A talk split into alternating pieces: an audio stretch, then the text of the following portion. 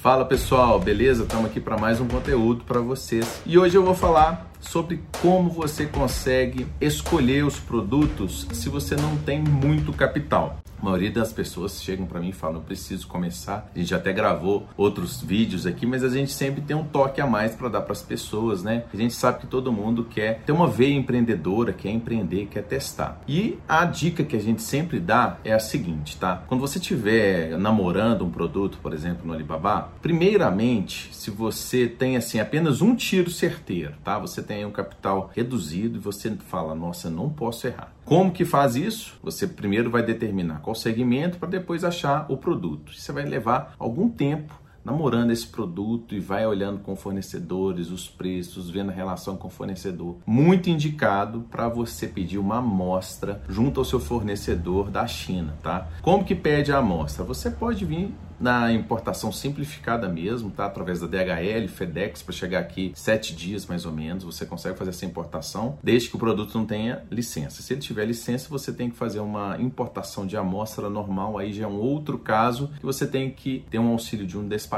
para fazer essa importação para você. Mas normalmente, se você está importando aí uns produtos básicos, tá? Você pode fazer essa importação da amostra apenas para teste. E o quão importante é você receber essa amostra? Você testar o produto ver se o produto tá legal, se a embalagem tá legal, se você vai colocar marca, se você vai mudar alguma coisa nesse produto ou não. É muito importante que você fique muito alinhado com esse seu fornecedor, porque quando você for dar aquele tiro seu de misericórdia na hora de fazer o pedido, você precisa ter certeza ou maior, vamos dizer, certeza a gente não tem de nada, mas maior garantia do que você está comprando realmente, tá? Então, o primeiro passo é namorar os produtos, depois pedir uma amostra. Depois que você pediu uma amostra, você pode ainda fazer uma importação menor, ou seja, pedir menos do que um container inteiro, pede um lote menor.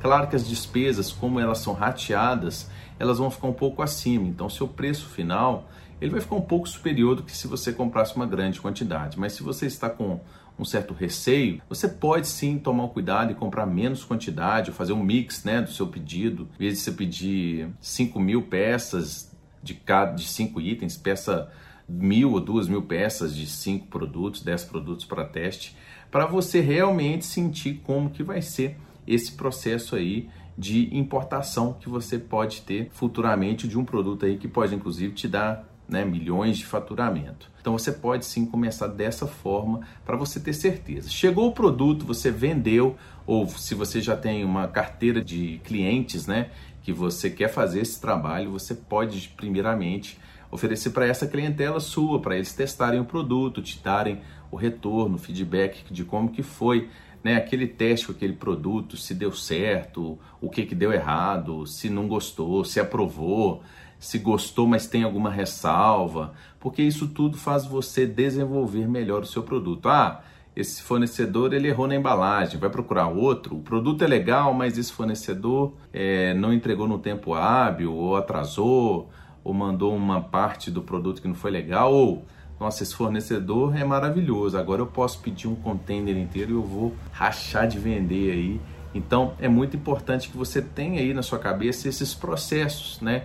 Para que você saiba como que é importante você fazer esse passo a passo, testar o produto, verificar sempre o que, que você está comprando para você fazer um projeto né, de longo prazo. Né? A personalização é muito importante se você quer fazer ou não essa personalização, o que, que você vai personalizar a embalagem, o produto. Então é muito importante que você tenha em mente que esses processos fazem toda a diferença quando você começar a fazer esse processo beleza? Se você gostou aí desse conteúdo, dá o like aí pra gente e também vai gostar desse conteúdo, beleza? Ativa aí as notificações no sininho também e fique por dentro aí de tudo que a gente tem para falar sobre negócios e de importação.